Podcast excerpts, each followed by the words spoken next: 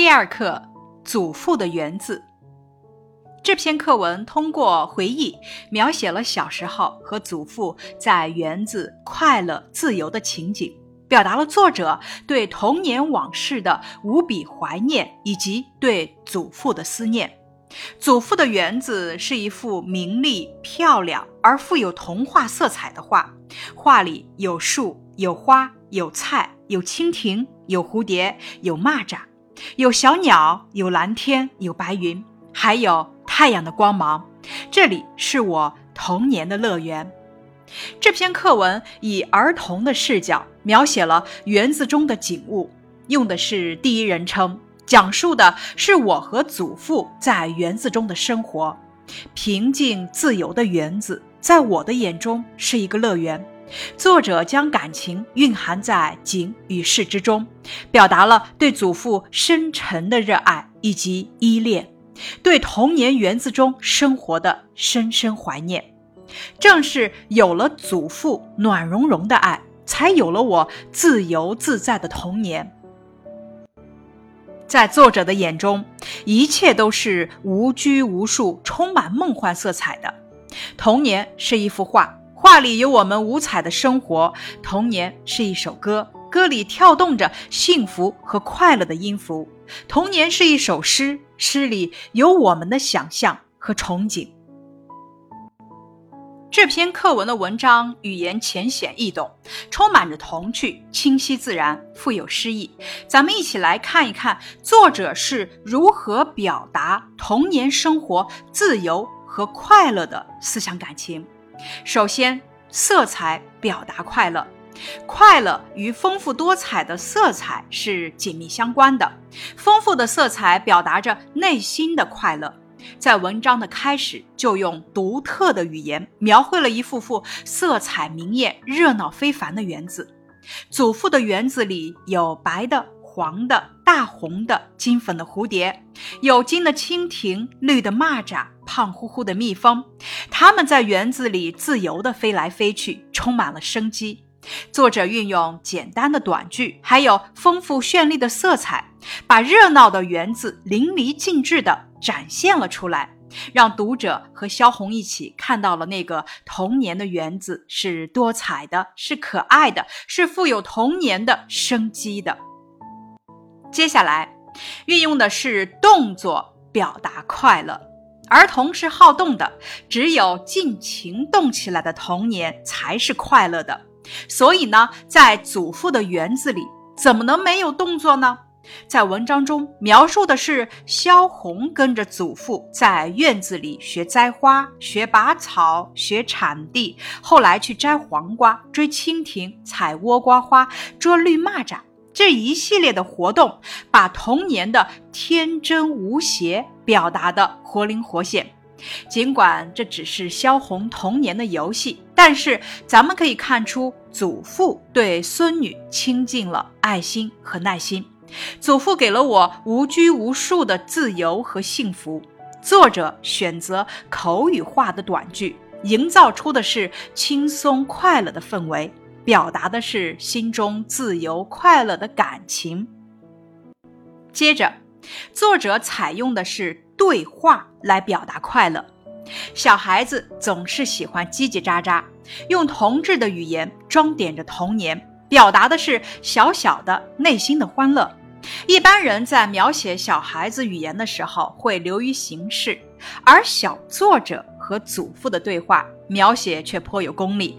表面上来看，记录的都是小孩子的唠唠叨叨，祖孙俩好像什么都没说，实际呢？充满的却是祖孙间的温情。我在园子里捣乱，祖父呢也没有责骂我，还笑着问我每天吃的就是狗尾草。祖父允许孩子随便玩闹。童年的萧红真的是自由自在，所以这园子里的回忆成为了作者童年最美好的记忆。一个人只有在最爱自己的人面前，才能尽情唠叨。由此，咱们可以看出小萧红在祖父面前的被宠溺。接下来，作者采用的是拟人化的表达快乐。孩子的眼里啊，世界是一体的，动物和人类没有区别，都是世间活生生的生命。在文章多处使用的是拟人的手法来写园中的植物和动物，字里行间，咱们可以感受到园子中的所有景物都是自由快乐的，仿佛作者自己就是园中的小鸟、虫子、蝴蝶，他自己就是园中的倭瓜、黄瓜、玉米，他在轻轻地诉说着心中的幸福与快乐。正是这种儿童化、口语化的形式，才更好地表现了作者童年的志趣和童年的率真。文中的“园”子充满了生机，诗意的语言描绘了童年心中的精彩世界。接下来，咱们共同开始学习本课的课后练习。首先，默读课文，说一说祖父的园子里有什么？我和祖父在园子里做了什么？咱们默读课文的时候，要做到不出声、不止读，一边读一边勾画。祖父的园子里有什么？我和祖父在园子里做了什么？接下来是答案示例。祖父的园子里有蜜蜂、蝴蝶、蜻蜓、蚂蚱、鸟、樱桃树、李子树、大榆树、花草、韭菜、谷子、狗尾草。黄瓜、倭瓜、玉米等，我跟随祖父栽花、拔草、种小白菜、铲地、浇水、摘黄瓜吃、追逐蜻蜓、采倭瓜花、捉蚂蚱玩、沐浴阳光、感受花鸟虫果的自由，用草帽遮脸睡觉。那祖父的园子有什么特别之处呢？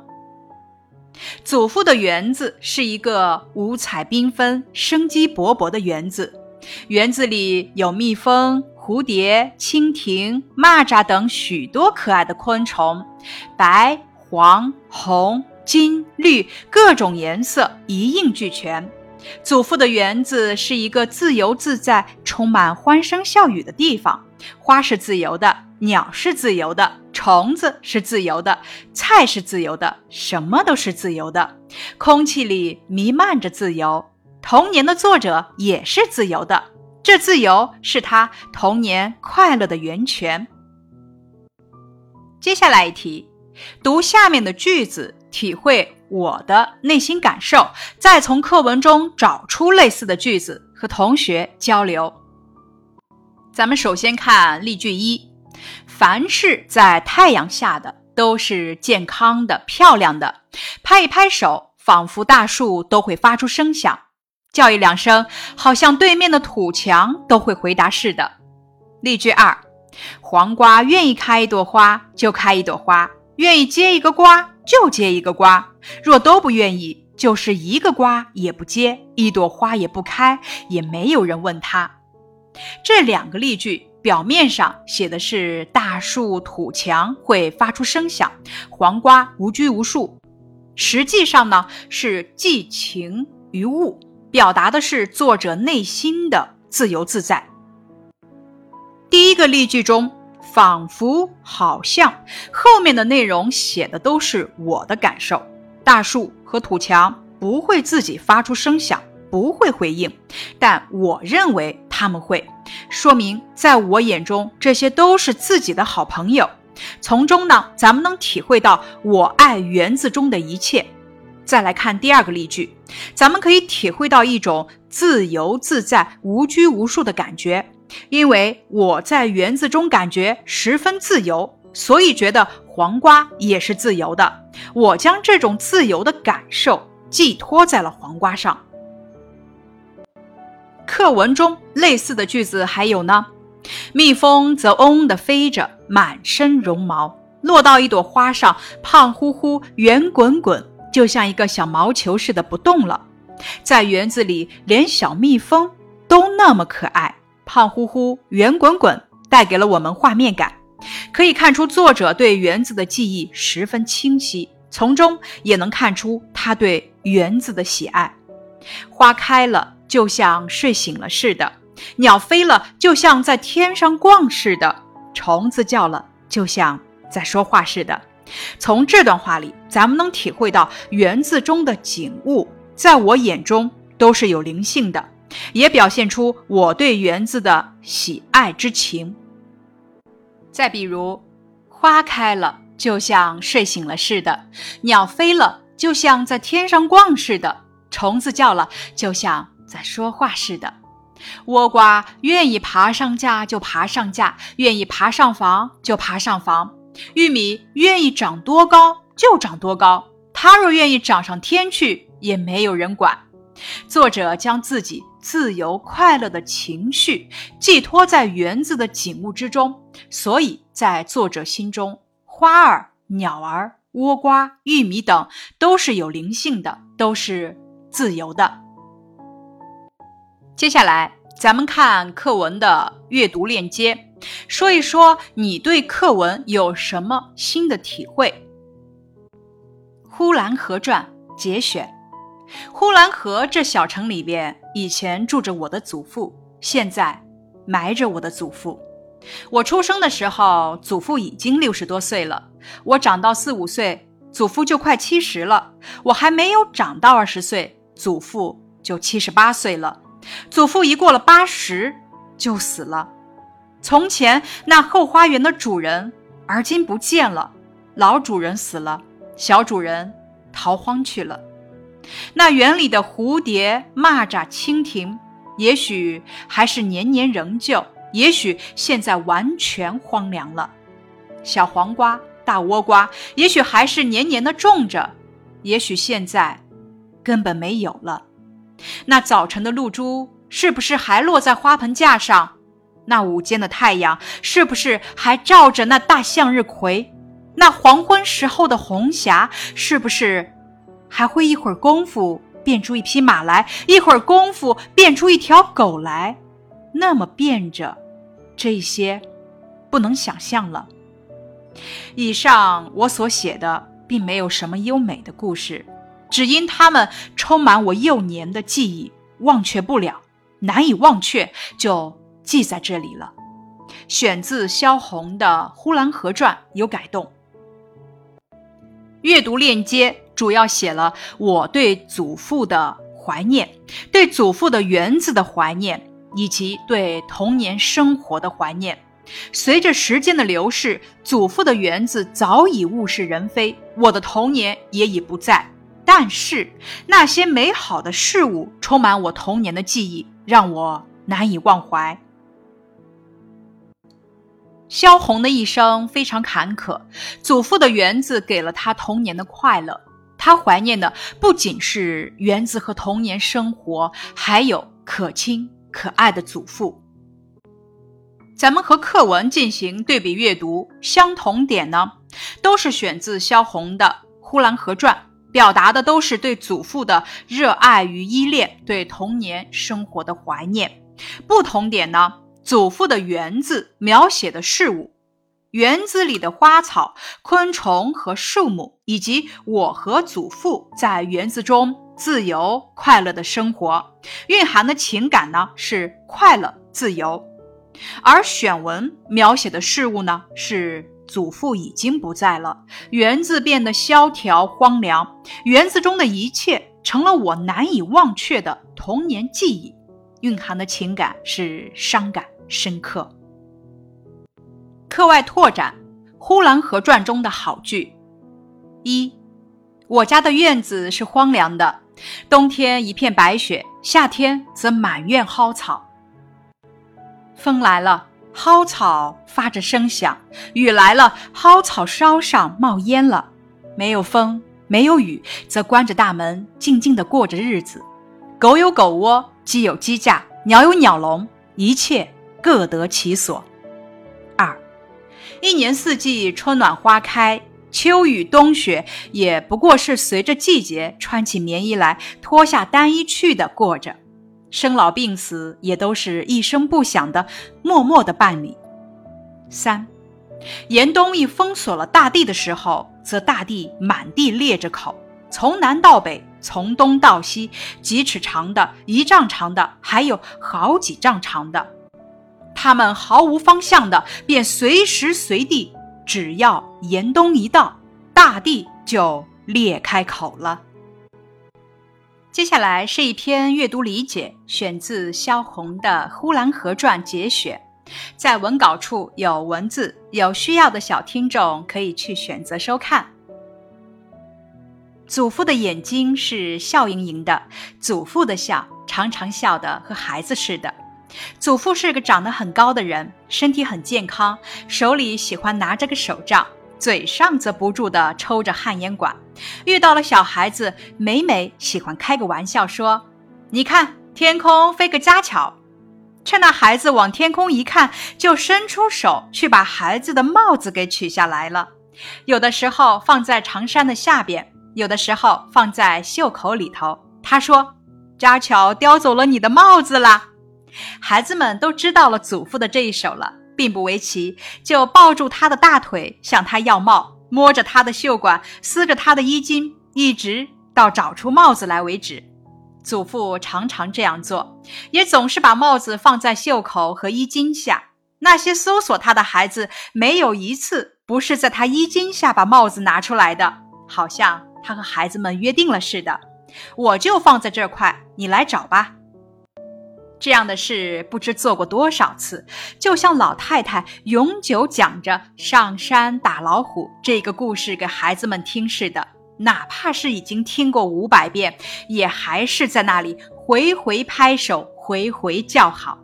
每当祖父这样做一次的时候，祖父和孩子们都一起笑得不得了，好像这戏还是第一次演似的。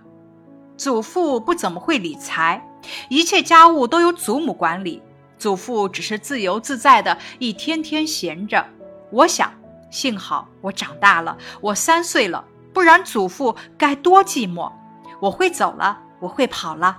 我走不动的时候，祖父就抱着我；我走动了，祖父就拉着我。一天到晚，门里门外寸步不离，而祖父多半是在后园里，于是我也在后园里。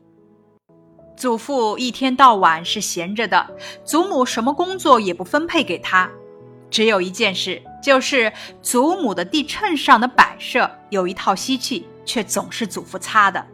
每当祖父一擦的时候，我就不高兴。一方面是不能领着我到后园里去玩了，另一方面祖父因此常常挨骂。祖母骂他懒，骂他擦的不干净。祖母一骂祖父，我就拉着祖父的手往外边走。一边说：“我们后园里去吧。”我拉着祖父就到后园里去了。一到了后园里，立刻就是另一个世界了。这篇选文讲述的是祖父与孩子们开玩笑，祖父生活悠闲，很少管家中事务。我对祖父十分依恋，常与他到后园玩耍的故事，表现了祖父和蔼可亲，生活悠闲。表达了我对祖父的依恋与怀念，对美好童年生活的向往与怀念。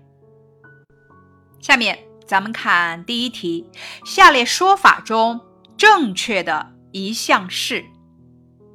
咱们先来看 A 选项，文章用第二人称叙事，拉近了与读者的距离，使读者由衷感到我对童年生活的怀念。咱们回顾一下本文，采用的是第一人称叙述，因此呢，A 项是错误的。再来看 B 选项，文章运用外貌描写、语言描写、动作描写等多种描写人物的方法，将祖父的形象刻画的淋漓尽致。这个选项呢是正确的。